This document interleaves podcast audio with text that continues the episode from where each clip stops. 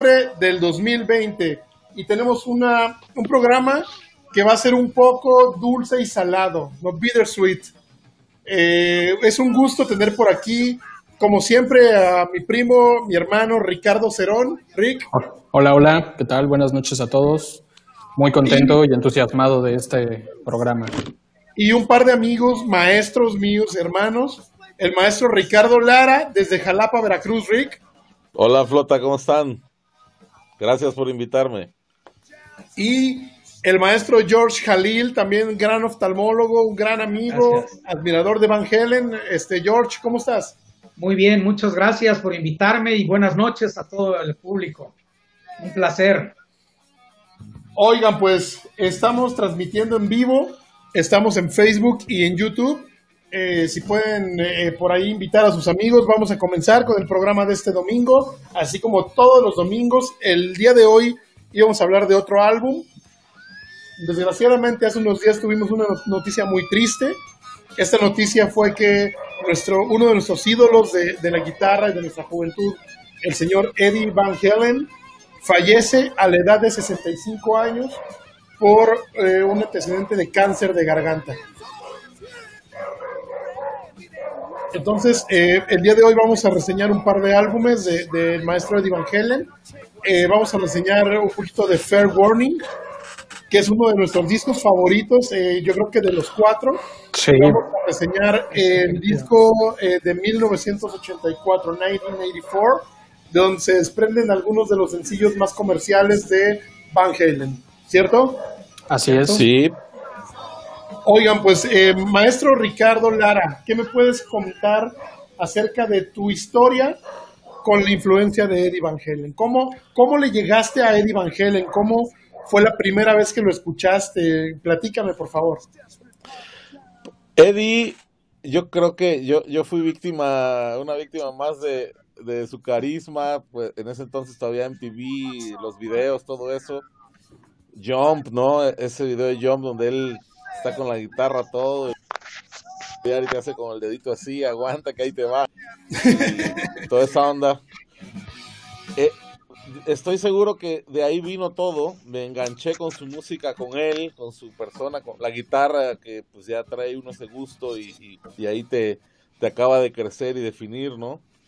Este, y fue tal la cosa de, que empezara a curiosear qué era lo que estaba haciendo y querer tocar como él, ser como él, ya sabes, cuando uno es fanático y te, y me acuerdo que en Alvarado, en casa de un amigo Marcelo, mi primo Marcelo, saludos Marcelo.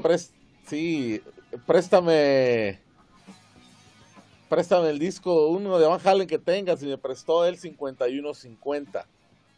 Ese fue el primer álbum que yo, este, me llevé a la casa y como loco estar poniendo la aguja y repetir otra vez, otra vez los solos y los empiezos y, de la vieja escuela, ya, ya de esto lo has oído un montón de veces, porque todos los rucos de aquella época así tuvimos que hacerle cuando queríamos aprender algo, estar regresando los discos, el acetato o el cassette, en este caso era para mí el acetato y era comerme toda la información que pudiera imaginarme cómo le hacía. De alguna manera la guitarra siempre ha sido un poco entendible para mí y entendía muchas cosas de lo que estaba pasando y pues ahí ahí fue donde me fui formando. Él fue el que hizo que yo me volviera guitarrista, siempre lo he dicho, Eddie Van Halen. Mi influencia principal, mi héroe, definitivamente. Sí, aquí pasa algo. Eh, eh, el, día, el, día que yo me enteré eh, de la muerte de Eddie Van Halen, yo le marqué, me comuniqué con dos personas. Esas dos personas fueron el maestro Ricardo Lara y el maestro George Jalil. Gracias.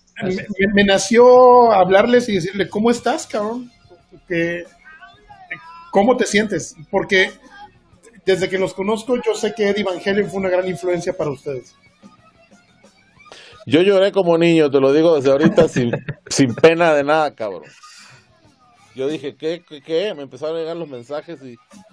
Eh, ¿Qué? Y sentí una cosa horripilante como... Digo, como con mis parientes que perdido, toda una cosa triste, fuerte de alguien que que sientes tuyo, cabrón. O sea, eh, de veras, una cosa fuertísima, una tragedia horrible. Lo reconozco, me, me dolió mucho. Maestro George, platícanos cómo le llegaste tú a Eddie Van Halen. ¿Qué escuchaste de Eddie Van Halen? ¿Qué fue lo primero que oíste? ¿Qué, qué sentiste al oírlo? Cuéntanos cómo fue esto, este George. Bueno, pues la primera vez que escuché Eddie Van Halen fue en la secundaria. Yo me acuerdo que yo estaba clavadísimo con Kiss, metido mucho oyendo Kiss, todas las canciones de Kiss, y llega un viejo amigo de la secundaria que tenía hermanos más grandes, que uno de ellos andaba por Estados Unidos, y llega con el Van Halen One, me acuerdo. Uh, Llega- llega- llega- estaba en casa de este cuate oyendo discos y mira lo que acabo de traer de Estados Unidos. Que por cierto es productor, su productor era Gene Simmons, nos dice el cuate este, ya más grande, Oscar. que- y agarra y que le va a ver, vamos, a- y la portada me enganchó la portada, a ver esos, esos los cuatro ahí en la, eh, eh, eh, en la portada, la foto, y la, la me impactó la guitarra toda con, con cinta el color era un negro, un estrato negra con cintas en amarillo, me acuerdo. Y impactado, y lo ponemos y empezamos a oír, y qué bárbaro, o sea, Running with the Devil, y, se empezó a seguir el disco, o sea, nos me olvidé de Kiss. Sí. Dije, este cuate está a otro nivel, o sea, Sí, claro. no manches, o sea, inclusive Ace Frehley trató de imitar algo en su solo de la Live 2. En su solo que se después de Choke Me empieza a meter unos cameros mal hechos, por cierto, no están a la perfección de- del maestro Eddie Van Halen, ¿no? Pero para mí, o sea, fue la primera vez que escuché y, y- y dije, esto está de otra galaxia. Hasta yo decía, es imposible tocarlo, porque era una técnica completamente, este, empezábamos en la guitarra, no era lo mismo sacar Sí. unos acordes rock and rolleros, de, pues yo empezaba a sacar rolitas del Three Souls, me acuerdo en ese entonces. Qué bandota también, ¿eh? No, Sí. estaba fantástica. Sí, sí, y sí, claro. fue comerme todo el, el Van Halen One, la verdad a mí me impactó la primera vez que lo escuché. Me, me transporto al cuarto de mi amigo de la secundaria, que ahorita está en Monterrey, compañero médico, este, y sí, fue algo increíble, la verdad. Me enganchó el Van Halen One y lo grabé y lo tenía en una cinta en un lado, y del otro lado tenía grabado eh, eh, una de Kiss, no me acuerdo cuál era. Pero sí, me, me enganchó el Van Halen One. La, la verdad es que es un, eh, es un musicazo Rick Cerón. ¿Cómo le entraste tú a Van Halen, cabrón? Eso también tengo mis dudas.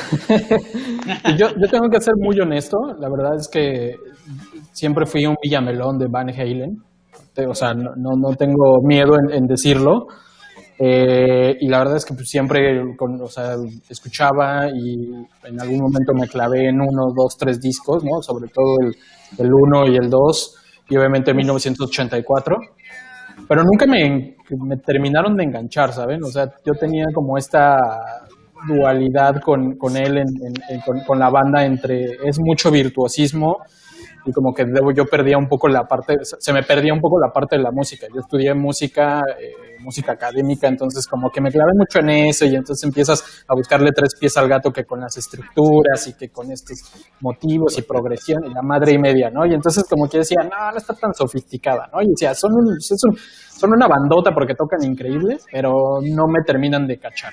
Y, y ahora que Ramón me dijo, oye, fíjate que, pues están pidiendo un programa especial de Van Halen, dije, órale, va, le entramos, ¿no?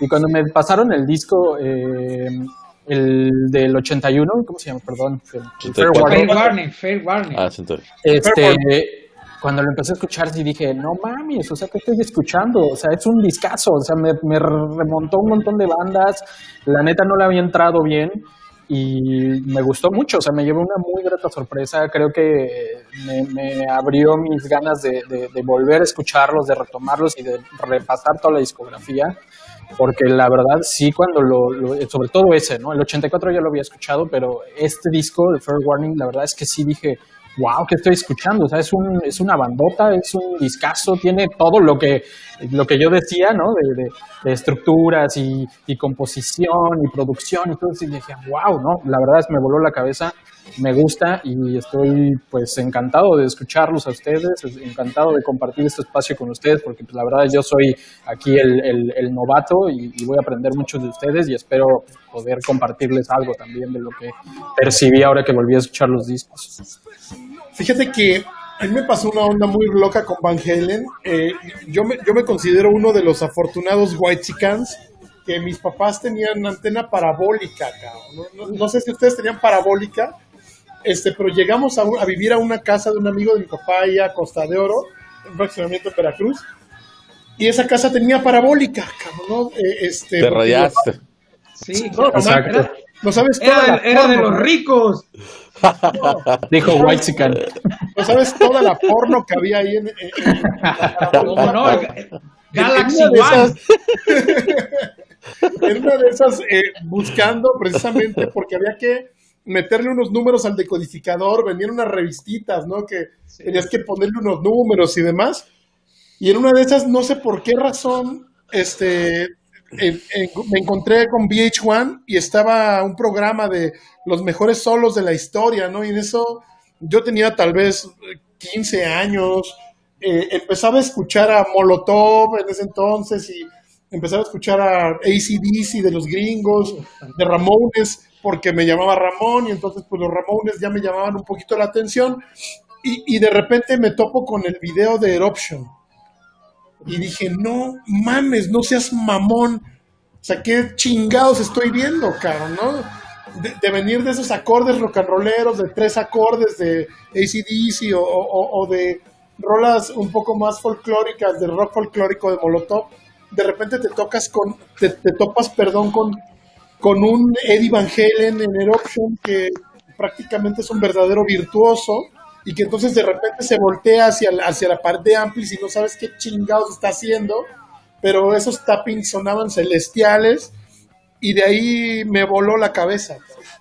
Me voló la cabeza y en ese entonces eh, tenía algunos amigos más grandes, cabrón. Entonces llegué con uno de mis amigos este, que eran más grandes y le dije, cabrón, qué chingados, ¿quién es Eddie Van Halen, cabrón? Ellos hermanos más grandes. Y entonces me prestan el 5150 en un cassette y no mames, se me volvió una obsesión el 5150. O sea, no, no podía parar de, de, escucharlo y de tratar de entender qué madres estaba pasando. ¿no? Sí. Eh, tanto la bataca de, de, Alex Van Halen, la guitarra, la voz de David Lee Roth, que también es un cabronazo. Y, y, y entonces eh, te das cuenta y dices, no mames, es una o sea, yo creo que fue la primera super band que yo escuché, eh, Van Halen. Y, y, después se te va olvidando porque empiezas a, te empiezas a saturar de música. Te, te empieza a llegar por todos lados cosas nuevas y cosas nuevas. Pero siempre se me quedó ese gusano. Curiosamente, no busqué más hasta que llegó la era del Internet. Porque podías bajar discografías completas. Pero para mí Van Halen fue el 51-50 como 10 años. Sí. ¿Sabes? Y entonces ya de repente llego ya a los veintitantos años, bajo la discografía de, de, de, Van Halen y pues te das cuenta que era un verdadero virtuoso. Yo ya medio tocaba la guitarra y te empiezas a obsesionar, ¿no? Con necesito tal pedal y necesito un Face 90 y necesito Uf. un 51-50 y, neces y necesitas, cabrón. Porque no es que quieras, es que ya necesitas esas y, y, y entonces empiezas a tratar de buscar el Brown Sound. Por supuesto, yo creo que nunca lo encontré, cabrón. Este, lo vine encontrando hasta hace unos poco, hace poco tiempo, eh, el, el, el, Brown Sound, pero se te vuelve una obsesión, ¿no? Y a mí se me volvió una obsesión el tono, el tono y la técnica de, de Eddie Van Halen. No, de lujo, de definitivo. Lujo, Oigan, pues eh, un poquito de, de historia. Eddie Van Halen eh, que su nombre es Edward eh, Lodewijk Van Halen, nace en Ámsterdam un 26 de enero del 55. Eh, se muda a Santa a, se muda a California en su juventud, hace un grupo de heavy metal eh, conocido como Van Halen, junto con su hermano Alex Van Halen, y como hablamos, David Lee Roth eh, en la voz. Tienen muchísimos premios, son nominados a muchísimas, muchísimas eh, condecoraciones, tanto Guitar World como VH1, como Grammys incluso, les, les hacen muchos homenajes. está en la historia de de uno de los rockeros más importantes por Billboard. VH1 lo ubica en su lista de 100 mejores artistas de hard rock. Está en el Salón de la Fama del Rock and Roll. Eh, lo tenemos también muy presente por el hecho de él modificar sus guitarras, ¿no? Maestro, eh, maestro Lara, ¿qué nos puedes eh, platicar de su Frankenstein? Pues es parte de la búsqueda, es esa búsqueda innata que, que trae todo artista en este caso un músico revolucionario de la guitarra, él necesitaba un sonido específico, un, sentir específico en el instrumento y tenía que buscar hacia dónde era. parece ser, por lo que todo el mundo sabe, era que a él le gustaba mucho la Stratocaster como, como mueble y como, como el sentir de instrumento era lo que a él más le gustaba. Pero eh, el sonido delgado del estrato no era lo suyo, no les gustaban las Así es, las single coils, ¿no? Oye, pues se nos quedó no debe tardar en regresar. Entonces, ¿no le gustaban las single coils a... Ahí está el maestro Lara regresando. Maestro, síguenos platicando, por favor. Bueno, no le gustaba el sonido de la single coil por delgado y chillón. Eh, y le gustaba el sonido de la humbucker de la Les Paul. Entonces, pues se le ocurrió desmembrar la Les Paul, sacarle la pastilla del puente, una ponérsela, cortar la placa del estrato, ponerle ahí la, y le, le, encantó lo que encontró.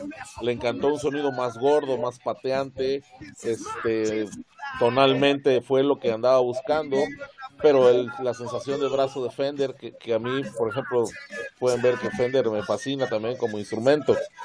Este, y encontró lo mejor de los dos mundos e hizo, hizo lo que hizo, su sonido. No dejó de experimentar hasta el final de sus días, ¿eh? Este, hay videos por ahí de su estudio donde, no mames, tiene pedazos. La, guarida de un genio.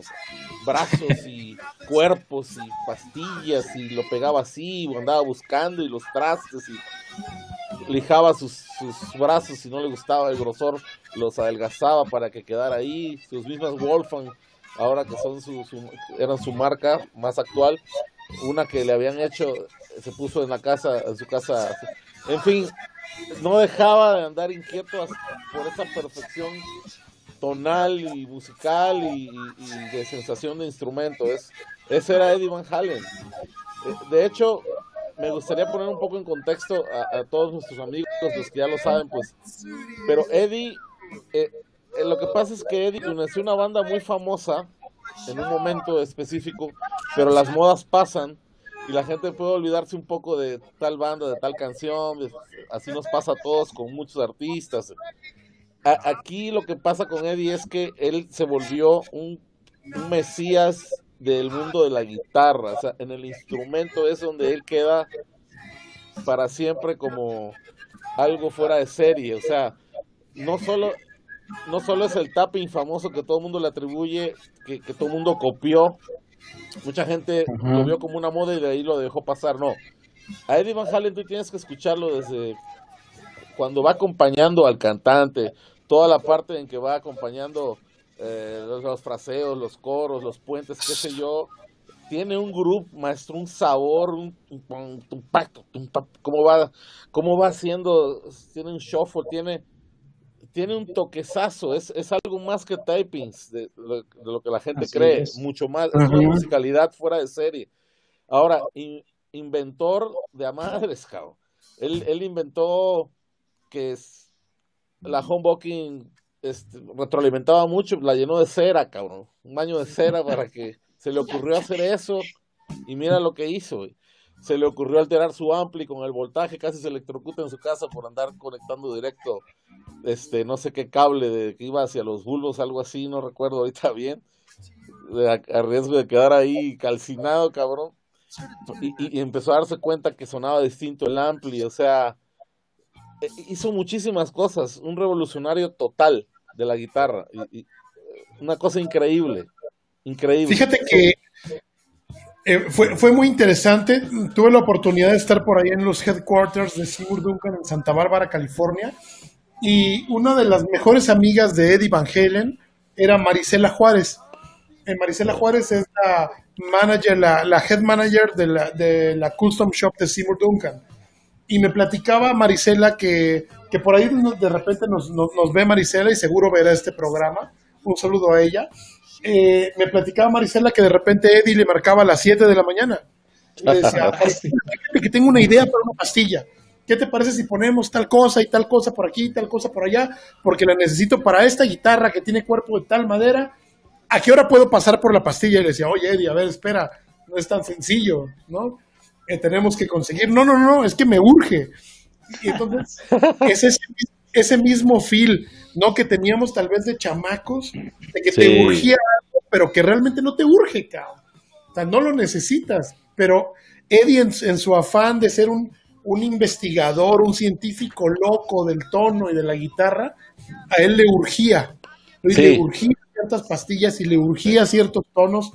Y tanto tanto tenía una relación con Marisela Juárez como su pick-up winder personal, que Marisela tenía muchísimos prototipos para Eddie Van Halen, ¿no? Y, entre ellos, las pastillas originales de la Frankenstrat de Eddie Van Halen, que se encuentra en Guitar Center de Hollywood.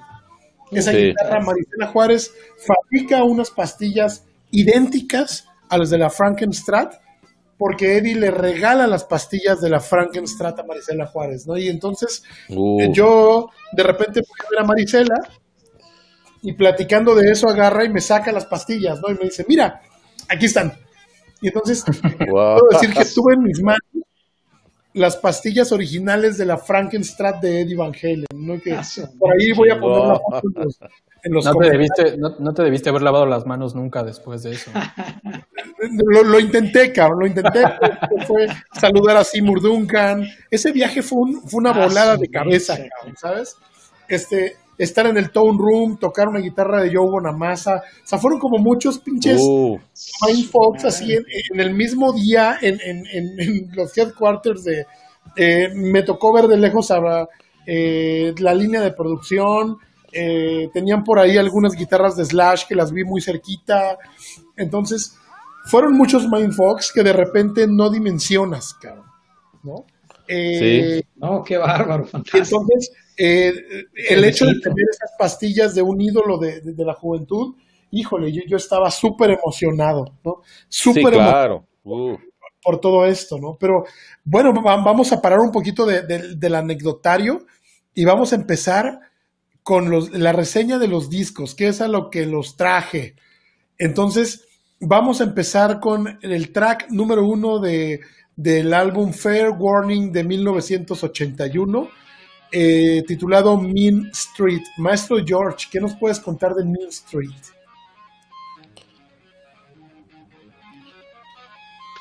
Uh, fantástica rola.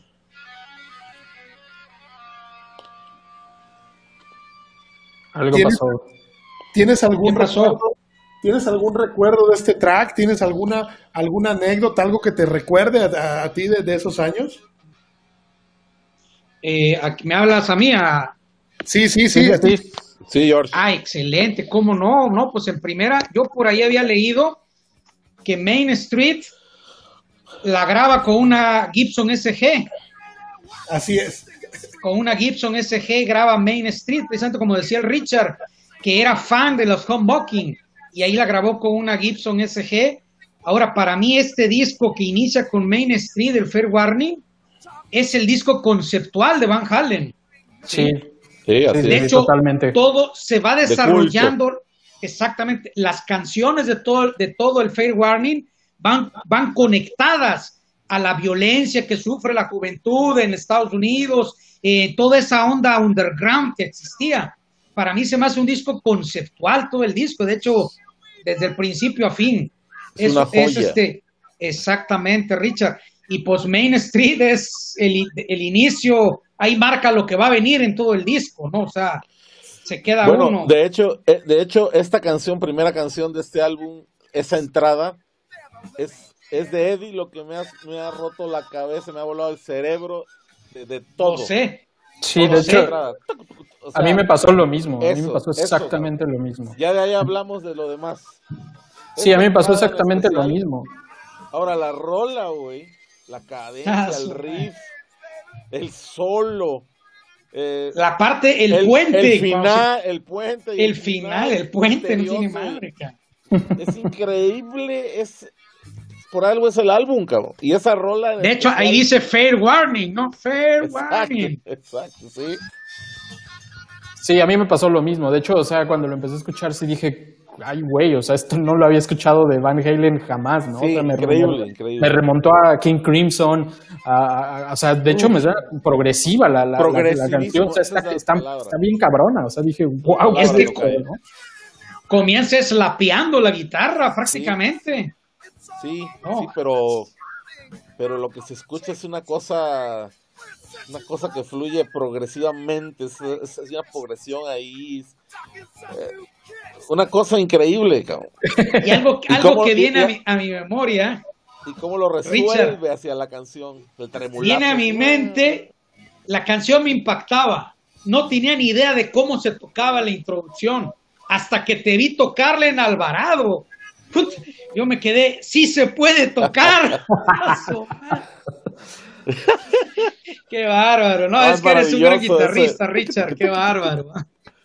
No, Sí. gracias, Sí, Dios, sí. te agradezco. No, qué bárbaro, que no, no, fantástico. Es que Sí. todo ese álbum, inclusive la portada, no sé si lo han, lo han visto, es muy especial y muy diferente a todas, porque es una pintura Sí, de Sí. un artista de los setentas por ahí, no me acuerdo el nombre, un holandés, creo. sí, sí.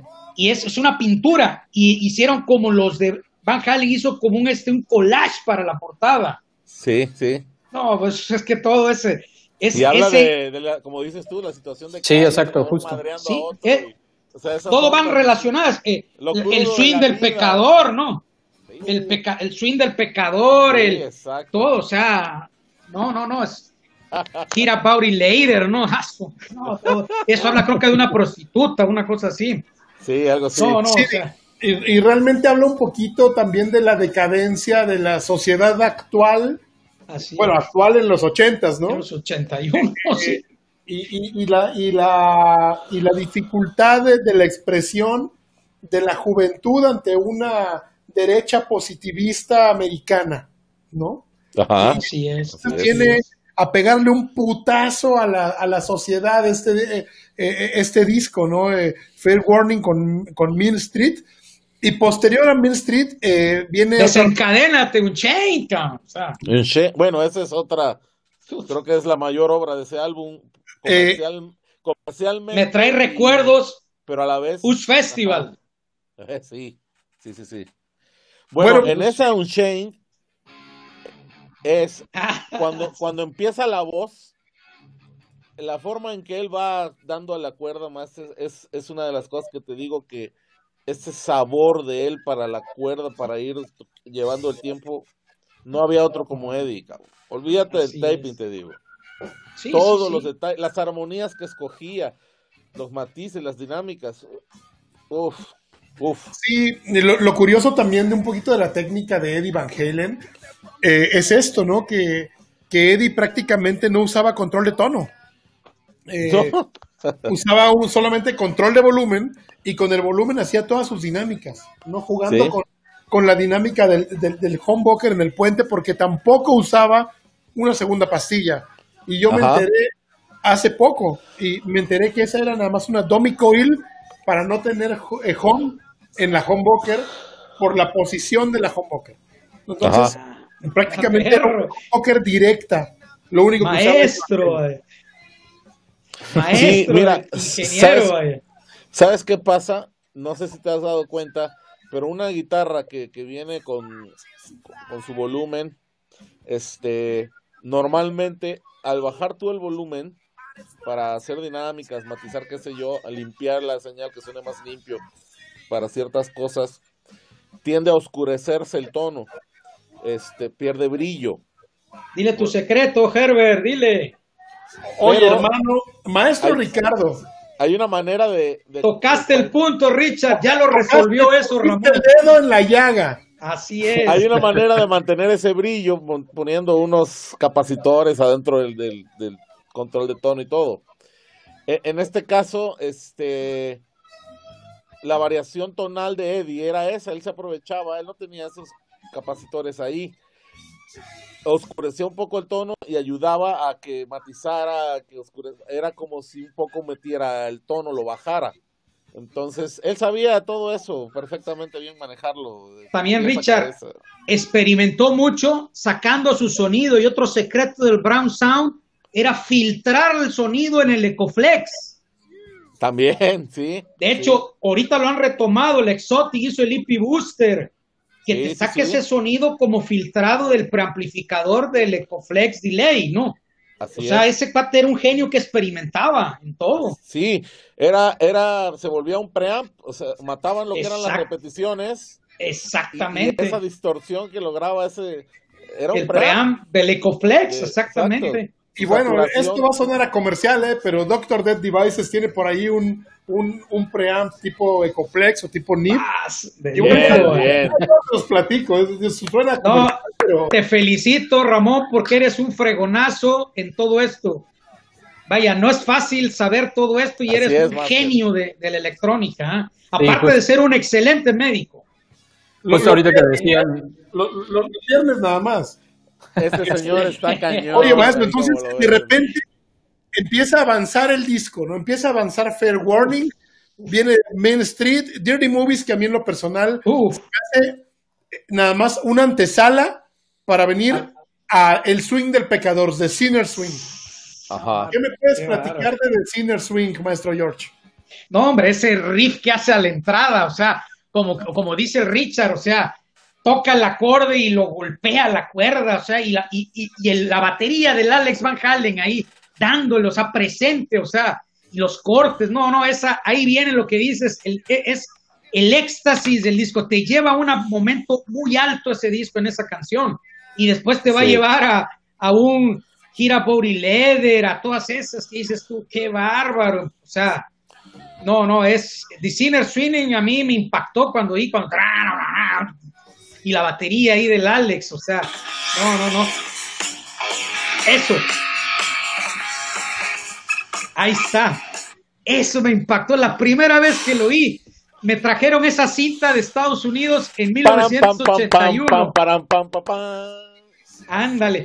Es una cinta que venía grabada en cromo original en mi deck. Qué padrísima se oía con audífonos. Brillante, bonito, sí. Porque aparte, eh, yo todavía, bueno, lo, lo platicábamos Rick y yo, fuimos todavía de la generación que nos sentábamos en, en un tape deck a poner un cassette y escucharlo con audífonos, pero a eso. era. Sí, No, sí, eso, sí. No, Sí, no- sí. no- no lo ponías ahí de fondo mientras estabas chateando, no. No, no, no. Ponías un cassette, te ponías los audífonos y te ponías a ver el librito que venía con el cassette. ¿no?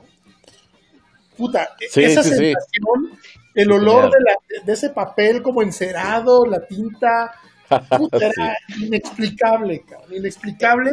No, Y- El mejor olor, un álbum cuando lo abrías. Puta, sí, Puta, ese olor, nadie de los de ahora lo ha, lo ha percibido. ¿ah? sí, no, No. no, olvídate. son de, de- de esos placeres mundanos. Y el cassette, el cassette también, ¿eh? Sí, sí, me Que abrías el acuerdo, plástico y Ah, su madre. fíjate que ese viaje que dices, ahorita como anécdota lo recuerdo mucho en casa de mis abuelos ahí en Veracruz.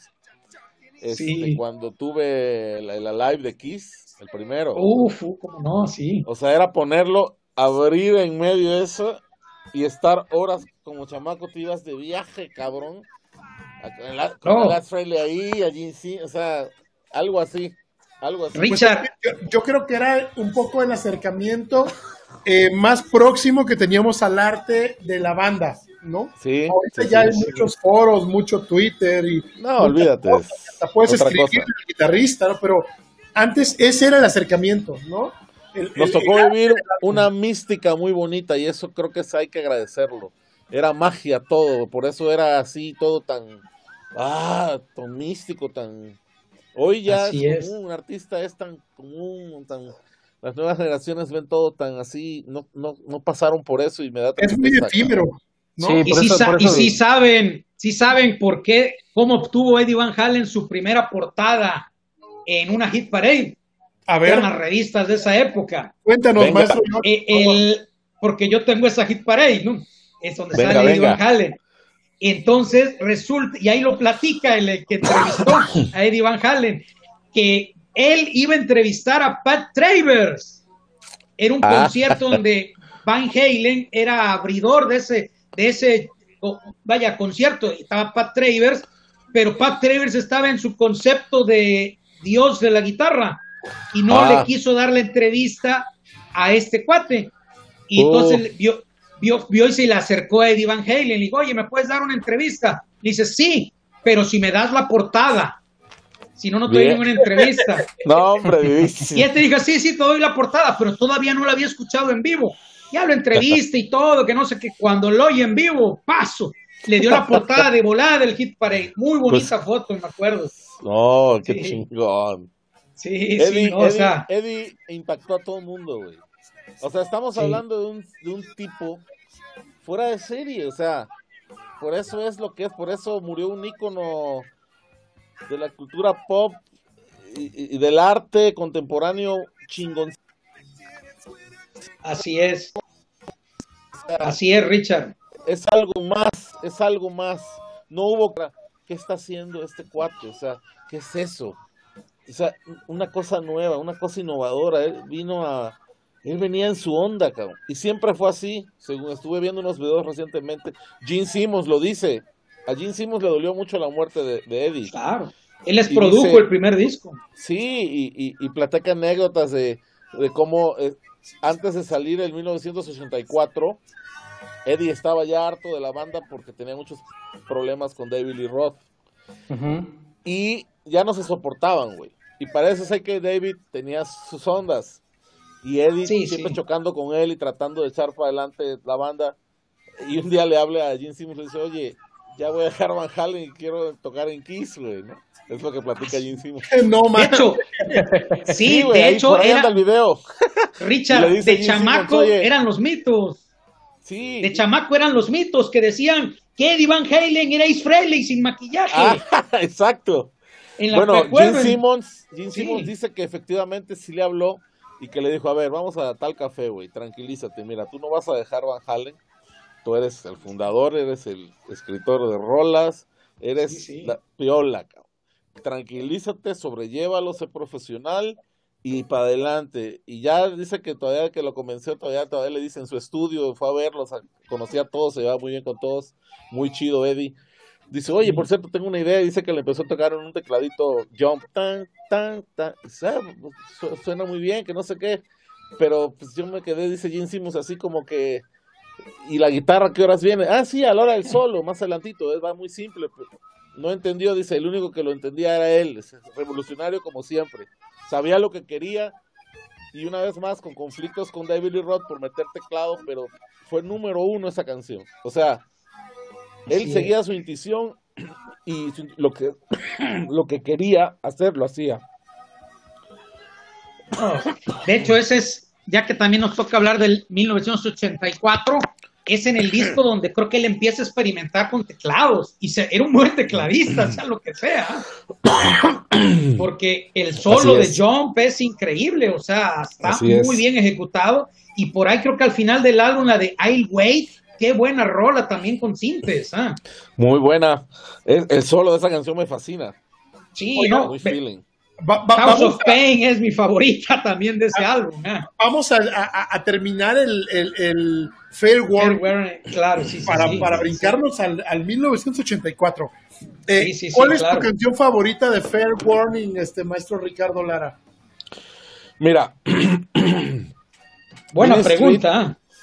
Main Street sería por porque es completa, de pieza a cabeza, de principio a fin.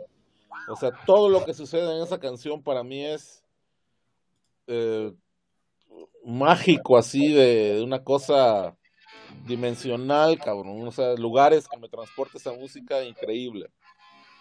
Pero hay un fragmento de una canción que se llama Push Come to Show, Uh, fantástico. Bueno, cara. esa canción es muy bonita, pero una vez que termina el solo, o sea, el solo es de los más alabados de Eddie. Todo lo que hace en ese solo, en ese momento, es magistral. Una vez que termina el solo y se queda ese puente musical que va lamentando David Lee Roth, todo El bajeo. en la guitarra, el bajeo Está, y la está guitarra bien cabrón eso. que se va yendo. Eso para mí, después de Main Street, es la otra parte favorita de mi disco. Si pudiera editarlo y pegarlo y pegarlo y pegarlo para una hora, güey, una hora lo traigo yendo en las audífonos.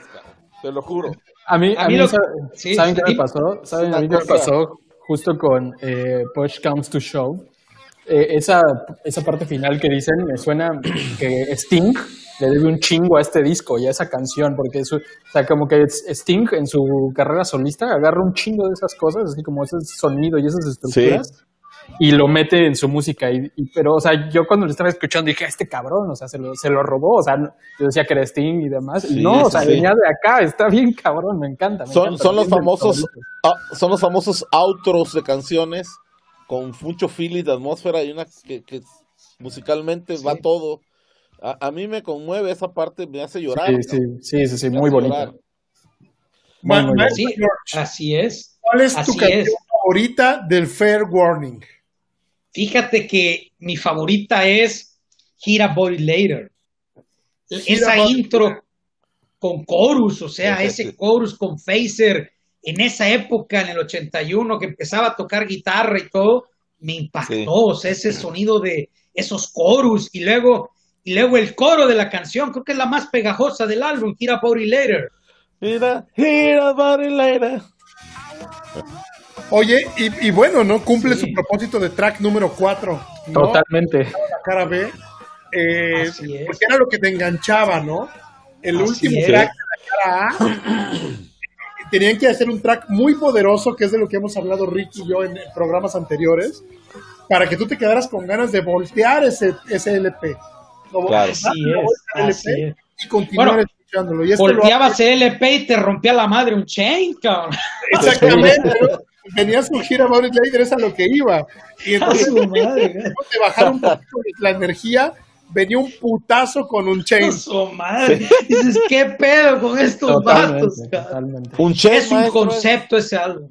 un Yo, creo que este álbum, si lo dimensionáramos a agarrarse a madrazos, sería agarrarse a con Julio César Chávez, cabrón. Sí, una Te un putazo y, y te vas parando y te pega otro, cabrón. No, hombre, Pero un pura potencia. un chain- cabrón. Un chain es como si de repente se sube Mike Tyson y tantito a dar un madrazo, cabrón.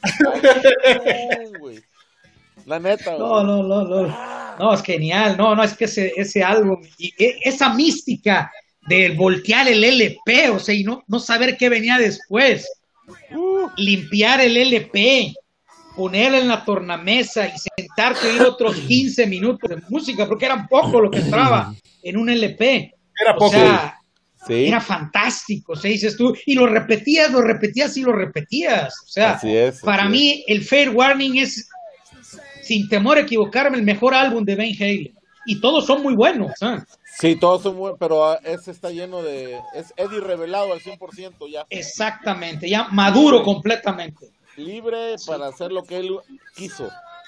Así es. Sí, sí, sí. Y, y todo la- todos lo- los americanos rockeros de culto, conocedores, músicos, eh, lo que tú quieras, saben que ese es el álbum. Sin embargo, es el menos vendido. El menos Claro. vendido. El Claro, menos no- vendido de todos los me alegra porque no fue tan comercial, cabrón. Así Eso me gusta. Así es. Yo creo que eso conserva un poquito la mística de ese Claro. álbum. Claro, claro. ¿no? Y, Así y- y se viene a volver un álbum de culto. Así Eh, es. Exacto. posteriormente, ya que en su época fue el menos vendido porque vendieron más 1984, Van Halen 2, incluso 5150. 51 Fue muy vendido porque le metieron toda la mercadotecnia y ese lo produce otro genio, Mick Jones, Sí, guitarrista de Foreigner. O sea, También era, Sí. un, era un grande, ¿no? era un grande. eso- Sí. O sea, Fire se, Warning se es- codearon. Sí. Fire Warning es para nosotros. Gente, no quiero sonar eh, eh, para nada, nada, nada. Los que conocemos y sentimos y sabemos qué onda, eh, vamos a disfrutar eso. El es el primer la disco para que oiga uno que no ha consumir escuchado. así. La neta, si yo, si yo le hubiera entrado con este disco, otra historia tendría yo con Van Halen, la neta. Sí, es un discazo, ¿eh? Me Es chido encanta. tu calle, sí. sí. Oye, maestro Ricardo Lara, vi que por ahí tenías un Stratocaster en las manos. No, no es no estrato, mames. es. Es, es, Van, es Van Halen, le vimos. ¡Ah! ¡Ah! ¡Sola Luke! ¡Perro! Hay otro genio, Steve Lucas, pero. eh, Oye, eh, eh, muéstranos un poquito algo de la influencia de Van Halen en tus manos, este Ricardo, que eres un gran ah, guitarrista. Uh, Y yo, yo pues, quisiera que ¿qué nos mostraras Maestro, que te- música, maestro. ¿Qué puedo hacer yo aquí, güey? A ver, putz, dime qué no haces, Richard, qué bárbaro. deja de ver qué, qué me acuerdo. Porque precisamente en estos días de nostalgia he estado experimentando un poco con, con el Marshall.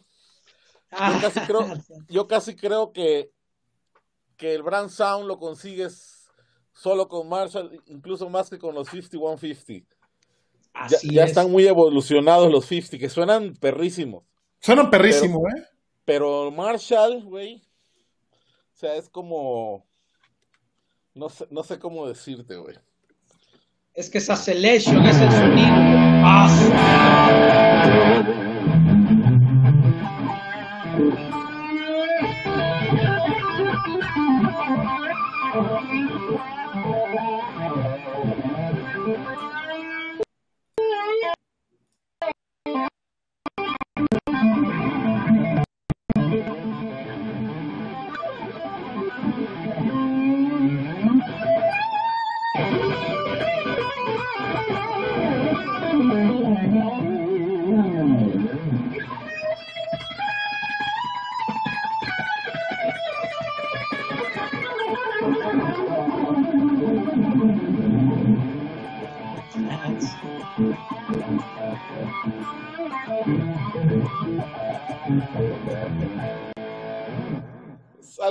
algo ahí nada más para... oh, muy bien. Algo ahí, Genial. algo ahí, dice. Genial.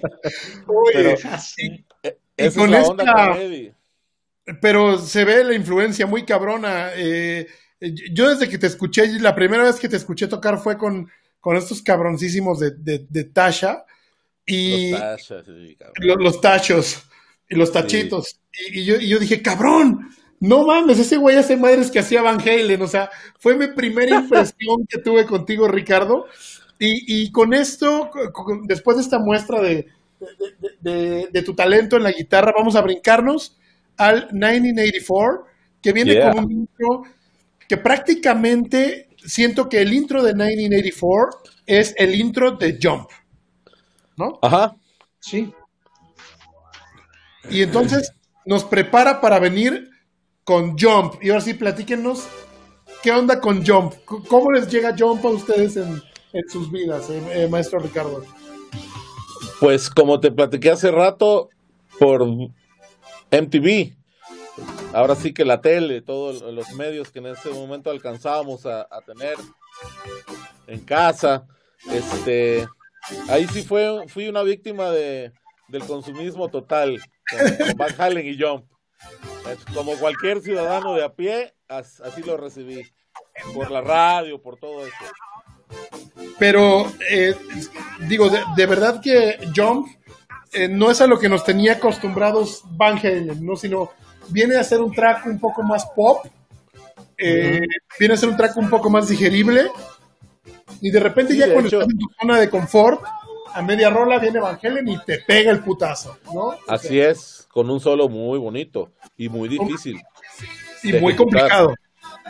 Sí, sí, de hecho, uno queda atrapado por, por la parte comercial totalmente, el éxito total de, de Van Halen, aunque ya como músico y guitarrista experimentas y vas hacia atrás y hacia adelante con todo lo que ya habían hecho y es cuando conoces más. Pero a mí me engancha eso, yo fue lo primero que, que conocí de, de Van Halen y fue más que suficiente. Oye, ¿y qué saben, qué saben de la participación de Van Halen en tracks de Michael Jackson? Oh, pues beat it. Beat It. ¿Y saben algo de cómo, de, de- de cómo pasó que llegó a grabar ese solo? Sí, sí, este, de hecho, el que busca a Eddie Van Halen el que le habla por teléfono a la casa de Eddie Van Halen es Quincy Jones, un maestrazo de la producción, ¿sí? Donde le dice, estoy haciendo un equipo de lujo para un disco para Michael Jackson. Tenía toda la familia por caro, tenía los de Toto y quería a Eddie Van Halen en una de sus canciones, ¿sí? Y entonces, déjame decirles que Eddie Van Halen no estaba convencido en tocar en ese disco y sin embargo fue el parteaguas de su carrera. Sí. Lo volvió millonario. Sí. Sí. ¿sí? sin, sin cobrar Así un es. peso por el solo. Exacto. Así es. Cobrar- Así es, es lo que sin cobrar un peso por ese solo. Sí, Porque Sí, lo sí, grabó de compita. así es. Creo que ganó un Grammy, ¿no? Por esa canción, ¿no? Sí, sí, ganó un Grammy y tuvo álbum muchos completo. premios y El está álbum. entre los mejores, entre los, los 20 mejores solos de la historia. Está el Así solo es. de, de. Sí, Y es por ahí también, otra genialidad del maestro Van Halen, llega al estudio, no sé, qué, eh, Sunset, ahí en California, y, es- y, y estaba por ahí grabando unos comerci una música para un programa de televisión japonesa, Brian May, otro genio de la música. No sé si le suena a Brian May. solo. Por ahí. Y entonces no le agarraba la onda de qué meterle que sonara como naves espaciales, porque era un programa de naves espaciales o robots o algo así japonés, el Starfleet. Invita Ajá. a Eddie Van Halen, que estaba en el estudio de junto. Oye, y se mete él y a ver, agarra una guitarra que creo una Telecaster, graba con una Telecaster, y así en abierto, ni siquiera lo ensaya, ve los tonos y se tira unas ondas en esa canción que se llama Starfleet que increíble, que después platicaba Eddie Van Halen que impresionaba la rectitud de Brian May. Meses después le llega a su correo un dinero que, que por las regalías del disco ese de Starfleet. Qué chingón. Sí, Oye, ¿no? Oye, y, y salió, oye, George, y salió Sí. un álbum, ¿no? Sí, un un álbum álbum. como de tres, cuatro canciones, que era Starfleet, el tema del disco, de la peli, del programa de televisión, y unos palomazos bluseros. Sí, Con ellos. sí. con ellos. Inclusive él platica después Eddie Van Halen, ahí en una revista leí que el blues se lo tiró con una cuerda menos porque hasta se le rompe la cuerda. Y se oye clarito en la canción donde hace el bend y truena la cuerda, cosa que era que a mí siempre me pasaba, ¿te acuerdas? Sí, Con sí, sí. Préstame tu lira, Richard, y te rompía las cuerdas. Sí.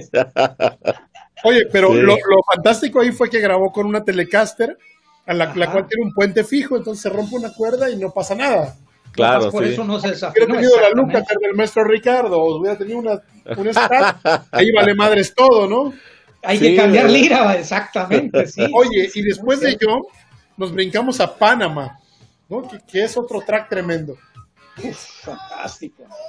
Fantástico. Panamá. Es una de mis favoritas, es- Para mí es una rola cuadrada, eh, éxito. eh, no es de mis favoritas, aunque la he tocado un chingo de veces. Y muy bien, Richard, qué bárbaro. ¿eh? Yo te, No, yo te gracias, escuché ¿no? Panamá un par de veces, Richard, ¿eh? Sí, no, eh, tiene su sabor, tiene todo. Este, aún así se, siento que eso es para mí. No la menosprecio, simplemente me pasa un poco así, es lo que es para mí. Para mí ese álbum empieza con Hot for Teacher. Sí. Oh. De ahí ninguna otra rola era. Yo, pues más, me brincaba esas Hot for Teacher y seguidito. Eran mis favoritas. Y mi favorita era la última, House of Yo creo Pain. que yo creo que eso nos pasa a todos los amantes de Van Halen. Nos brincamos la primera parte de ese álbum porque a mí me pasa exactamente igual. Para mí empieza después, Desconal Wait y Ah, todo lo que viene sí. de, de este Do- Dre- Dre- Top Do- King Drop Legs, Drop una cosa es esa. Y House of Pain es, de mi, es, casi- es prácticamente mi favorita álbum también. Yo. Coincidimos también de Ramón, ¿eh? o sea, estamos en el mismo. Ándale. Aso, ay, mira qué programazo, Ramón. ¿eh? ¿Qué tal? No, no, no, no. Cu- Cuando hagas uno de tríos, yo voy a musicalizar. Ah, manches. No, es un Oye, y, rolón. a mí, yo, bueno, yo iba a comentar eso. Eh, yo tengo el LP de 1984 porque curiosamente lo compré por ahí en un bazar, ¿no? En 20 pesos. Y el- me parece que la cara B eh, empezaba con Drop Dead Legs. Ajá, rolón. Ajá. que es un rolón verdadero. Y, y entonces a mí me pasaba, ¿no? Eh, cuando yo escuchaba solo el disco, yo empezaba por la cara B. Eh, Drop the Legs, Hot for Teacher, I'll Wait, Girl Gone Bad y House of Pain. Uf, Sí. Que, Sí, que era un pinche tracklist que si hubiera sido por mí lo hubiera puesto en la cara A. Sí, totalmente. Sí. ¿no? Pero, pero Sí, entonces, pero las reglas de las disqueras en ese entonces estaba definido. Claro. Y ellos iban por los cuernos de la luna, que también se vale. pero House of Pain no hubiera vendido lo que vendió John. Exacto. No, no, claro que no. Claro que no. Sí, Y por eso es el disco más vendido de ellos, ¿no? pero aquí pasa un fenómeno. Eh, yo tengo familiares, igual un tío, que dice, que, que- que dice, no, es que mi rola favorita de, de, de, de toda mi juventud es Jump. ¿No? Y dices, ah, cabrón, ¿te gustaba el rock? Dice, no, pero es Jump. ¿no? Sí, claro. Sí es. Lo que esos te digo. sintes, los sintes yo- piden. ¿Y saben qué sinte es el que usa ahí Eddie Van Halen? no, no, Usa un Overheim, Ah, Ah, sí. un no, sinte ochentero, Un Overheim. Ajá. un Overheim Pero de en, esa en el época. video, en el video parece como un D50 Yamaha, ¿no? Pareciera. No, de 50 es Roland. Yamaha sería de Ah, X7. El de X, el X7. sí. de X7 Yamaha. Podría ser, es que el DX7 Yamaha lo usa más para el sinte que hace en Wait, Ajá. los bajos exacto, sintetizados.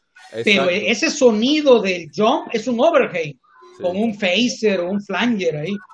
que Sí. eh, si nos damos cuenta, la, la mayor parte de la obra de Eddie Van Halen es prácticamente con flangers, phasers y chorus. Es el secreto, Sí. su sonido. El, el MXR90, ese. Sí, De hecho, Bueno, e- e- es, es un tipo que creó un concepto sonoro porque creó eh, un concepto musical con su propia banda. Él no necesitaba, no tocaba covers, no, no necesitaba recrear sonidos de alguien más. Richard, hecho, te una- corrijo. Varios discos vienen covers. Dancing in the Street, Pretty Woman. Ok, ok, sí, pero tocaba con el sonido Van Halen. Claro. Ah, exactamente, los, los No- modificaba. imitaba, Sí, o sea, eran no literalmente Esta canción de, de, de, no, no de- de- reinterpretaciones. de- de The Clash, no, no, ¿cómo se llama? La de. The The Kings, Kings. de The, The Kings, Kings. esa. I'm talking about love, no. Cover, mi Richard. Sí, pero con su sonido Van Halen. Quiero decir que Exacta- eh, sí, sí, sí. Sí, sí. Ajá, no Siempre necesitaba a- como uno que chambea y dices necesito tal sonido de delay tanto que- tienes Para que tener suene igual a la canción, que te parezcas no y él lo Así dice es. en un en una última entrevista que le hace un programa de televisión parecía que adivinaban un- una entrevista larga muy buena mu- reciente hace un par de años ya está grande él lleva ahí su guitarra y saca una muchacha que lo entrevista. Ah, sí, y él dice, presume en un momento dado, y me gusta esa parte donde dice, pues es que yo estoy haciendo mi música, o sea, mi música funcionó, fui original, eso gustó, eso es lo que tengo que tocar, no tengo que andar buscando nada más. Y se ríe y dice, de otra manera, ten- ¿qué sería yo? Pues un músico de estudio y se empieza a reír. Y yo digo, wow, no le va a llegar la pedrada a Lucater, cabrón, porque... Y sí sabes, Richard, de dónde, hija Ramón, de dónde le sale los tappings. ah, cabrón, Cuando no. empieza a tocar los tappings. Hay varias teorías, pero de- venga, venga. Los 70 va a haber un concierto en California de Led Zeppelin De Led Zeppelin, Ajá, de Jimmy sí, Page. sí. y ve tocar a Jimmy Page, creo que Ujú. Dazed and Confused, ¿no? Algo así. Y entonces él llega a su casa a recrear todos esos sonidos, pero los hacía tapeando. O sea, Sí. empezó a hacer, y ahí empieza todo el rollo y, y, y Así. Sí, Inclusive, cuando empieza a tocar todo este rollo de los tappings, ellos eran ya teloneros de Journey a, a Ah, principios ok. de los 80, finales 70, principios de los 80. Inclusive, cuando estaba tocando Eddie Van Halen, Eruption, decía la gente que salía Neil Sean y se trataba de ver a través de los amplificadores a ver qué estaba haciendo el Eddie Van Halen. Otro Y el grande otro Neil Sean, volteado, ¿no? ¿no? Eh, El otro ¿no? volteado, sí. O sea, dices, no mames, o sea, era un maestrazo ese de Van Halen. Era un verdadero maestrazo. La verdad que sí. Sí, sí. No, pues, Hablando único, de maestrazos, único, estamos único. escuchando de fondo Hot for Teacher. Uf, uf, uf. Cantar Bueno. esa Además- batería. Además, el video, qué viejo ron de maestra. Tú hiciéramos que yo tuviera una maestra así, vaya. Claro, pues. Es lo que hace falta ahora, ¿no? Ya pura pinche vieja guanga ahí. ya se acabó esa, eh, eh, esa este, estética, ¿no? De, Sí. De verdad, chingado. No, y cómo te va diciendo que el más cabrón es el que fue triunfador. Ahí en la canción, ¿no? El que era un hijo de la chingada, perdón por la palabra, es el que triunfa. Sí. No anda muy lejos eh, de la realidad, maestro. Yo, Casi siempre es así. Así es, cabrón. ¿Qué quiere decir? Que se necesita actitud en esta vida nada más. Sí, así Sí, es. y, y yo creo que era algo que, que Eddie Van Halen lo manejaba muy bien. Un hombre muy carismático, muy querido por toda la escena. Eh, yo creo que ahora que, que pasó este hecho desafortunado y que Eddie eh, fallece a causa del cáncer de garganta, mucha gente de la escena que, que yo hasta cierto punto consideraba un poco más virtuosos, ojo, no más talentosos que Eddie Van Halen, admiraban a Eddie Van Halen como Steve Vai. Eric Johnson, Joe Satriani. Que Eric Johnson di- dicen que lloraba, ¿no? Como un niño con, con la muerte de, de Eddie porque eran amigos, Eric Johnson y, y- y Eddie Ah, Van sí. A, a mí me gustó lo que publicó Steve Vai en su página. Oh, sí, qué homenaje. Pone los, los zapatos de Eddie Van Halen. Los tenis. ¿Quién los va a llenar? Así es, Difícil dices tú, de llenar. "Pa' la madre. Y dicho por Steve Vai, cabrón. o sea, dice, Nadie va, a, lle- nadie va a llenar eso, cabrón. Nadie. así es, eso, sin decir tanto, fue un gran tributo. Sí, eh, y, y- y toda la, la, la- la escena musical, guitarrística, virtuosa, eh, hace, este, hace estos pequeños homenajes a Eddie Van Halen. ¿no? Es que Claro. Espérense al discazo que va a venir, ¿eh? todo, Va a venir un discazo. ahí. sí. Perdón, No, debe haber algún, algún video tributo. ¿Eh? Seguro. Sí, tocando todos los grandes, vas a ver, va a ser un conciertazo y un video. Sí. Sí, Sí, digo Richard, ahí alguna- al- algún Oh, eh, tributo a, Eddie Van Halen donde sí, todos los algún grandes- tributo en vivo van a hacer, vas a ver y todo, todo eso ya está. y va a estar increíble. Oye, ¿Sabes de, de quién otro era amiguísimo? Eddie Van Halen. Y le enseñó muchas ondas a tocar. A Duisil ¿A Zappa. A Duisil Ah, sí, Zappa. no. Que por cierto, Frank también- Zappa murió de lo mismo que Eddie. Cáncer de garganta. Ah, sí. cáncer de garganta. También. Sí, Frank. Otro genio, Frank Zappa. cabrón. Sí, otro geniazazo, ¿eh? Sí, sí, sí. Fíjate, también ¿Qué? era muy amigo, no, la gente casi no sabe, pero era muy amigo de Brian Adams. De Brian Ah, Adams. eso no, no lo sabía, eso, fíjate. Sí, ahí hay fotos de Brian, está en su casa ahí. y Eso lo empecé a relacionar de un tiempo para acá porque es, no sé por qué empecé a ver fotos y en YouTube que ando luego, y sí, eran amiguísimos, y iba a su casa y estaba y, y convivían, y, y ve la despedida que le hace Brian Adams, muy sentimental, Sí. ese amigo, o sea, no, mucha gente. eh, mira, fíjate que algo muy curioso que, que quiero comentar porque a eso me sacaba mucho de onda. Y, y casi siempre sucede, yo creo que hay gente que siempre quiere, pues ya sabes, ¿no? Los detractores, qué sé yo. Pero yo oía mucho, hubo un tiempo que oía mucho que Van Halen, que era un hijo de puta, que era un, que era un gran guitarrista, pero como persona no sé qué. Pero pues hoy entiendo que a lo mejor quizá tuvo conflicto con alguien, los mismos del grupo, que a, a lo mejor hayan querido decir, pero por lo que veo ahora, todas las manifestaciones, lo que dice Gene Simmons, era un alma noble, cabrón, exquisita. Él nada más quería hacer lo, lo que quería hacer, venía en busca de lo suyo. No le importaba la fama y todo eso, que pareciera mentira. Él lo que quería era su guitarra, tocar, echar a andar sus ideas. Era una excelente persona y lo dicen, lo dice Es Frehley, lo dice todo mundo, güey. Está diciendo que, y, y es lo que yo más creo de Eddie, en realidad, porque veo su actitud, veo sus fotos desde otra perspectiva ahora, sus expresiones se estaba divirtiendo haciendo lo que el Mesías vino a hacer, cabrón. Pues yo creo que yo, creo que como todo como todo genio, ¿no? Siempre tiene estas dos caras de la moneda, ¿no? Y al final eh, siempre es juzgado porque probablemente no no no hace match con, con- con muchas personas y con su, su forma de ser, pero en realidad es, es, es- ese tipo de personas que se encargan de disfrutar lo que hacen y les vale madre a los demás, ¿no? Y, y- Claro. y quien entre bien y quien no, pues también me vale madre, ¿no? Y justo se, no- se, se nota, o sea, lo disfrutaba, me parece que el- ahí la música le debe un chingo, la verdad, o sea, la, música actual le debe un chingo a Eddie Van Halen. Yo, insisto, estaba como muy desconectado y ahorita que lo empecé a, a, volver a escuchar, dije, no, sí, la neta, hay un chingo de cosas que tienen bandas actuales que, que, que pues, si no fuera por él, quién sabe si existiría, ¿no? La verdad, o sea, es maestrazo. Muchísimo, la industria le debe muchísimo. Como te decía al principio, yo creo que sería muy bien aclararlo como resumen. Creó la Superstrat, ya lo dijimos. Eh, Totalmente. los samples esos que empezó a hacer, cabrón, que ahora son de también de culto para el metal moderno, hasta, fíjate, tuvo que ver hasta para el metal moderno que se desarrollara, cabrón. Sus, sus CBH, que son una maravilla de amplificadores, sus guitarras, este, ¿qué no hizo? no hizo, le ocurrían cosas y las llevaba. Yo creo que también se le puede. Se le puede atribuir, exactamente, el Floyd Rose. Rose. Y se le puede atribuir el hecho de hacer esta sinergia entre el pop y el heavy metal. Totalmente. Sí. los primeros que, que hace la sinergia entre el pop y el heavy metal y eso lo vuelve prácticamente un pionero de, de la industria moderna del, del fusión. Así es. Así es. Así es. Sí. Sí. sí. a mí me parece que ese es como uno de sus grandes aportes. O sea, escuchas su música y pareciera que la, grabado, que la grabaron hace, no sé, cinco años. O sea, sigue sonando muy, muy actual. Y creo que no todos los artistas, no todos los grupos y no todos los discos tienen esa capacidad.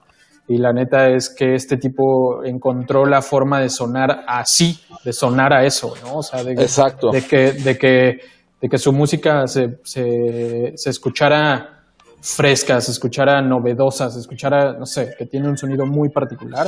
Y sí, coincido con Ramón, o sea, la música rock, pop actual le debe un chingo a este Van Halen. Oigan, pues eh, vamos a hablar eh, de su canción favorita del disco. Primero, maestro Ricardo Lara, ¿cuál es tu canción favorita del 1984? House of Pain. Coincido con el George. Por la intención rockerísima, violenta y, también en cierta forma progresiva. Volvemos a lo mismo, su, montaje de cómo va, empieza a acompañar. o sea, esa rola es fuera de serie, cabrón. Todo, él es heavy metal, es heavy metal esa canción. Exacto, sí, sí, sí. Es... El riff de taca, taca, taca, taca, taca, Esos cortes suenan hasta Black, Black Sabbath, vaya. Se lleva a un Black Sabbath. Sí. O sea. Y el, y el final de la canción cuando cambia.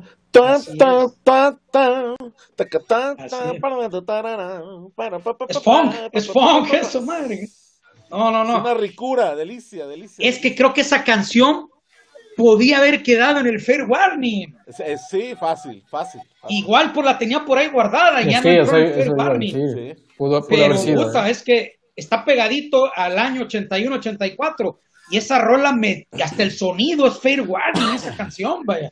Así Puede ser posible que hubiera estado esa canción guardada, ¿no? Eh, eh, por ahí en, los archivos mentales de Eddie Van Halen, porque sí, suena totalmente la intención tan rockera, el, tipo de métrica que se utiliza en este track, la rítmica, ¿no? el, ataque con, con, la púa y las dinámicas.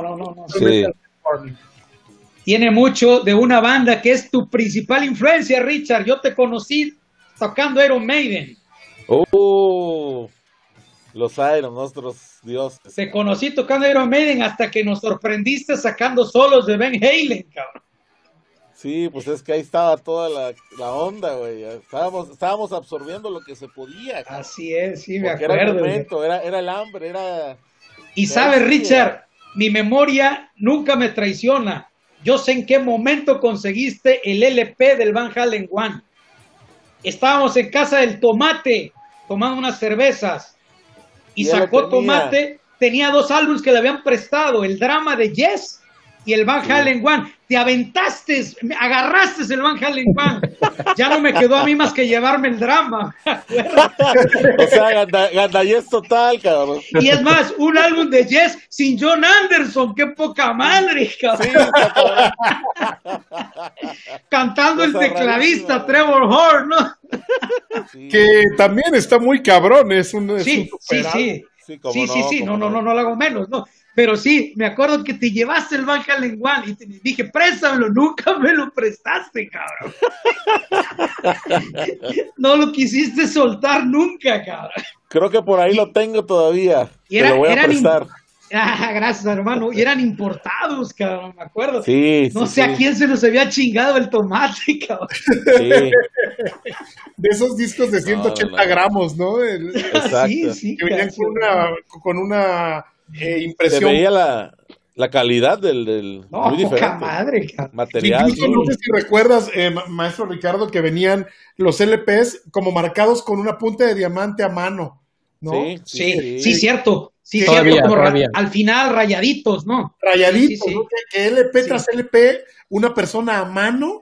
Todavía. cabrón. Sí, sí, sí, Sí. No, es que los, a nosotros que nos tocó vivir los, los vinilos es otro pedo y qué bueno que ya lo están remontando otra vez. ¿eh? Sí. Encuentras gran- en Canadá todas las discotecas, tú pides un CD y, y se quedan de a seis. ¿Qué quieres, no? O sea, todo te lo venden ya en vinilo. Es, vaya, o sea, ya ahorita y están retomando otra vez el tape. Sí. Ah, mira. Oiga, pues Ojalá, tenemos porque- por ahí al maestro José Luis Suárez Álvarez, cirujano de panzas, que también nos está viendo. Ah, cómo no, gustazo, saludos. sí, sí, saludos. Va va llegando al agasajo. Oye, maestro George, ¿cuál Sí. es tu canción favorita del 1984? Ya lo dijo el Richard y creo que te lo platiqué, es, es la House of Pain. También, coincides. Sí, sí, no, para mí. De hecho, te soy honesto, yo brincaba Jump, brincaba Panamá, brincaba, de hecho, yo para mí era el, el lado B, como platicaste tú.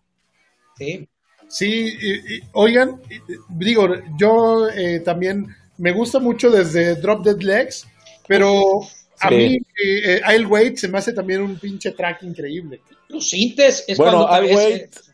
Perdóname, te interrumpa, Ramón. eh, Te iba a decir en este momento que antes de declarar totalmente mi favorita ya con el tiempo, House of Pain, yo muchos años mi favorita fue Al Wait, una canción que tiene algo que te atrapa, cabrón. Es bonita, su, su estilo, el solo.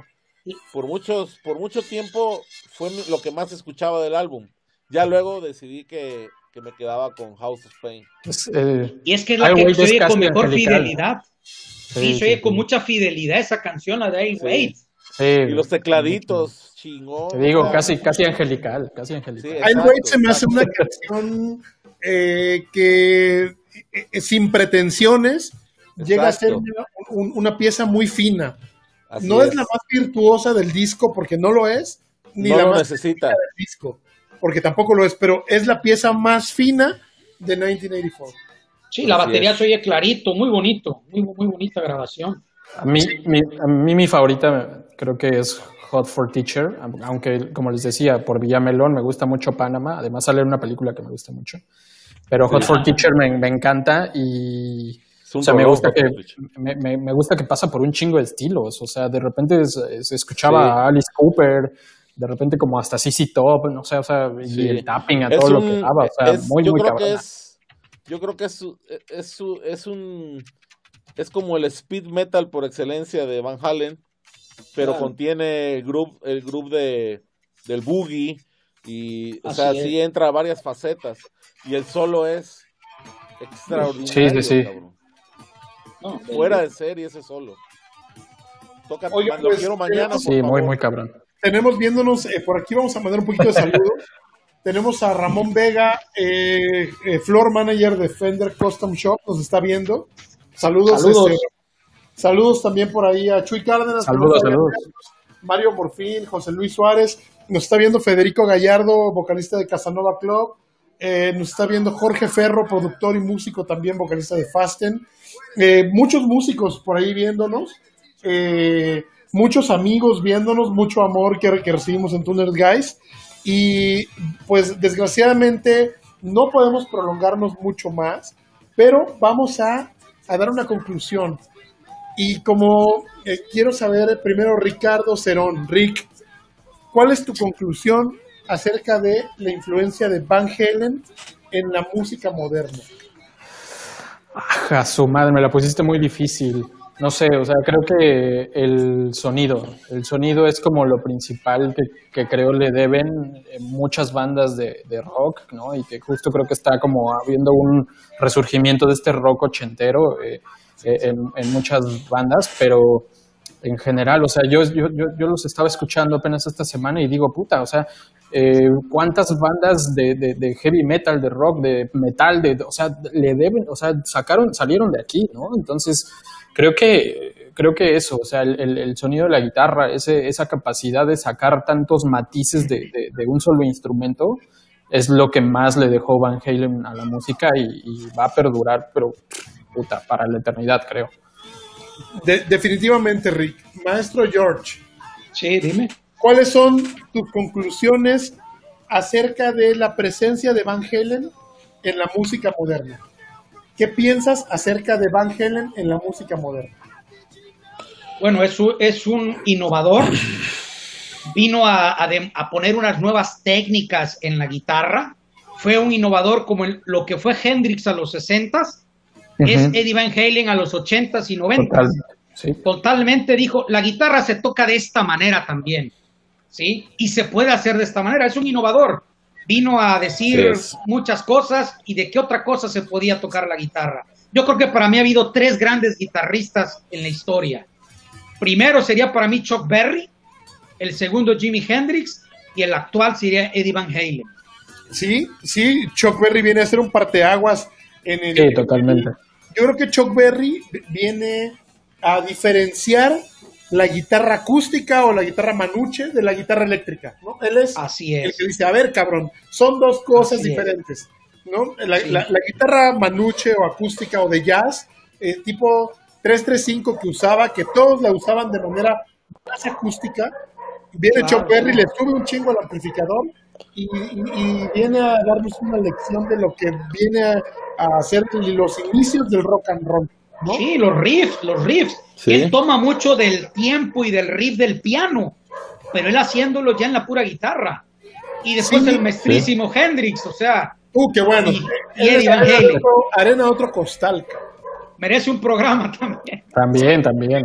Sí, seguro.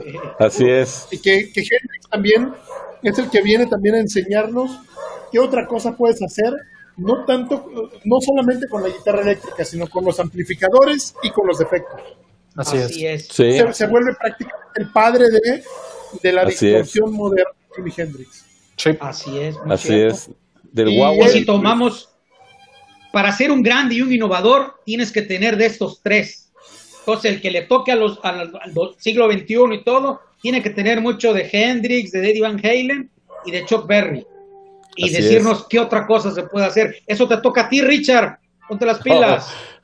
Gracias, amigo. Siempre con ese amor. Te lo agradezco. Oye, maestro Ricardo Lara, eh, ¿qué opinas, Caron? ¿Qué, ¿Qué, te deja a ti la existencia de, Van Halen y qué, qué, crees que le deja a la música moderna? La, toda la, obra de de Van Halen, ¿qué le aporta a la música moderna? A mí en lo personal, pues me deja el haber tenido, pues hasta la fecha, ojalá todo se reactive pronto, una vida musical, la cual agradezco profundamente haber recorrido. Decidir hacerme músico fue por Eddie, guitarrista. Este, en lo personal eso es lo que, lo que me deja él. Por eso eh, mi cariño hacia él es muy él ni supo que yo existía, ni mucho menos, pero así es el fanatismo y el amor puro a un ídolo, a un héroe. Este, lo, lo, lloré en su día y, estoy muy triste todavía por su partida, veo y todavía no lo puedo creer ni asimilar, es algo que no, no puedo todavía concebir como ya un hecho, cabrón. Y sin embargo, pues así es esto. Y, y a la música, pues lo mismo que dijo George y el tocayo, eh, añadiendo que todo el glam rock vino por ellos. Ellos lo destaparon. Toda la toda la, de, de, David Lee Roth, su, forma de vestir, de Eddie también, sus trajes. Ellos vinieron a imponer toda esa revolución que no ha parado hasta ahora. Bueno, paró, dicen, en el grunge de los noventas, cambió, pero al final sigue estando esa influencia porque sigue siendo la guitarra hoy por hoy este, algo muy fuerte en el sonido del rock por, por ellos, por los seres que acaban de mencionar. Pero Eddie creo que lleva un mérito más, porque repito, fueron muchas cosas las que inventó, las que desarrolló en su búsqueda, sin querer muchísimas. Y pum, ahí están. ¿Por qué? Porque vino a dar eso, era su misión, era su era su su porqué de estar vivo. Yo creo que yo no me comparo ni nada, pero entiendo yo desde que empecé a tocar sabía junto con empezar a tocar que yo quería un tono para mi guitarra sonar, tener un sonido, eso va de la mano. Y también ideas musicales, creatividad. O sea, es todo un conjunto el que tienes que ir desarrollando y él se encargó de cumplir con todas sus etapas. Tuvo gran música original, su sonido, su tono, su desarrollo como guitarrista, fue una estrella de rock, etcétera, etcétera. Todavía tenemos mucho y el metal que va a seguir evolucionando y que todavía viene, todavía tiene que ver con Eddie, porque todos los samples están basados en, sus diseños, cabrón. Tendría que venir algo que cambie mucho y, va a pasar un buen. Es demasiado lo que se le debe a Eddie, muchísimo. Más, más de lo que concebimos así de primera entrada. Lo vamos a ir descubriendo. Y la leyenda, él ya era una leyenda en vida, pero ahora realmente comienza su leyenda su verdad. Y lo que está pasando no es nada más cualquier cosa. De veras están empezando a entender tanto, tanto, tanto. Sí, yo creo que la leyenda apenas comienza. Eh, mucha gente eh, tenía a Eddie muy cerca y toda esa gente que demostró su amor ahora eh, con la muerte de Eddie Van Halen, con pequeños tributos, con frases muy sentimentales, muy motivacionales, yo creo que apenas va a comenzar, como dices tú bien, eh, maestro Ricardo Lara, la leyenda de Eddie Van Halen, ¿no? Eh, tal como pasó con Hendrix, tal como pasó con Joplin, tal como ha pasado con, con Freddie Mercury, con muchos de los grandes del rock, eh, apenas vamos a darnos cuenta de, de, y valorar todo lo que Eddie Van Halen fue para la música. Yo, yo, yo creo que incluso no solamente para el rock, sino también para el jazz, para el fusión, para muchos estilos eh, que el día de hoy tenemos. Eddie Van Halen va a ser un parteaguas eh, eh, para la música, ¿no? vamos a tener este de antes y después de, de, Eddie Van Halen, tal como lo fue con Hendrix, tal como lo fue con, con todos ellos, porque yo creo que después de Eddie Van Halen no tenemos nada similar en la música. Muchos han querido acercarse, no con ese virtuosismo, muchos con mucha actitud, como Jack White, por ejemplo. Tal vez Jack White. Es un canico que tiene demasiada actitud y, lo hace muy bien y es un genio, pero no con el virtuosismo de Eddie Van Halen. ¿no? Yo creo que fue el último de los virtuosos eh, que le pone tanta alma a su música. Porque, por ejemplo, tenemos virtuosos muy cabrones. Está Ingrid Malmsteen, pero a mí, güey, se me hace que no tiene alma, cabrón, ¿no? O sea, solamente rápido y ya, ¿no? Pero Eddie tenía eso, tenía esa chispa, esa picardía, ¿no? Ese, e, ese provocarte con su música. Sí. Dejarte con dudas, ¿qué hizo Eddie? ¿no? Y siempre lo, siempre lo hizo hasta el final del tiempo, siempre, ¿no? Una, de sus pastillas, por ejemplo, tenía un capacitor enrollado, escondido ahí, muchas cosas, ¿no? Él era fanático de eso, de generar ese misticismo, de, esconder esas cositas, y yo creo que mucho de ello lo iremos descubriendo con el paso del tiempo. Así es. Yo, por ejemplo, eh, si, puedo todavía mencionar algo, el así como eh, uno viene de los ochentas, yo en lo personal, George. En los ochentas hubo dos caras de la moneda. Yo creo que yo, como cientos o miles de músicos guitarristas, yo vengo de Eddie Van Halen y Steve Lukather. Eddie Van Halen me enseñó lo, lo natural, lo volcánico, lo rebelde, lo irreverente, el, atrevimiento, la maña, el, ir más allá, el, el volumen. Lo espontáneo. Todo, lo espontáneo. Mientras Lucater te aterriza porque es la otra cara de la moneda, el que te enseña el estudio, el toque, el control, el porqué, acá, o sea, fue muy bonito venir de esa época porque es muy enriquecedor tener las dos partes. Y en un disco Entonces, grabaron juntos. Sí, exacto. Sí, El- primero de participaron. Sí.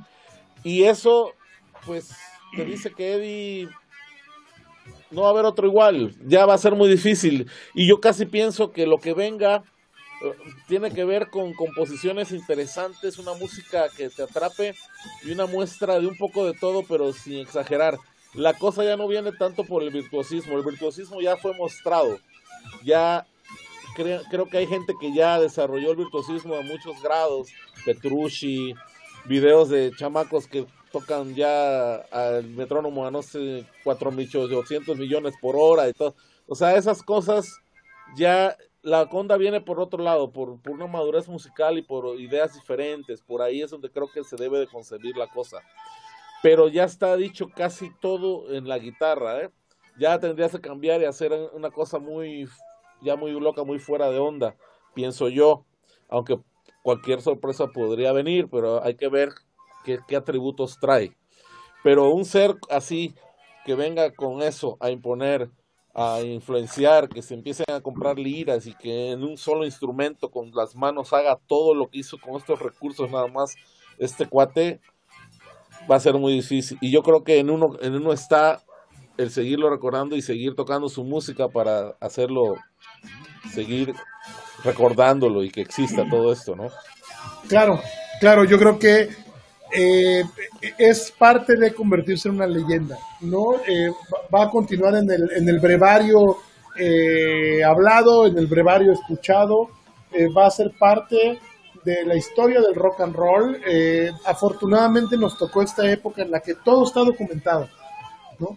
Ya no hay cosas que no estén documentadas, ya a un clic tenemos cualquier información de distancia perdón, cualquier información a un clic de distancia.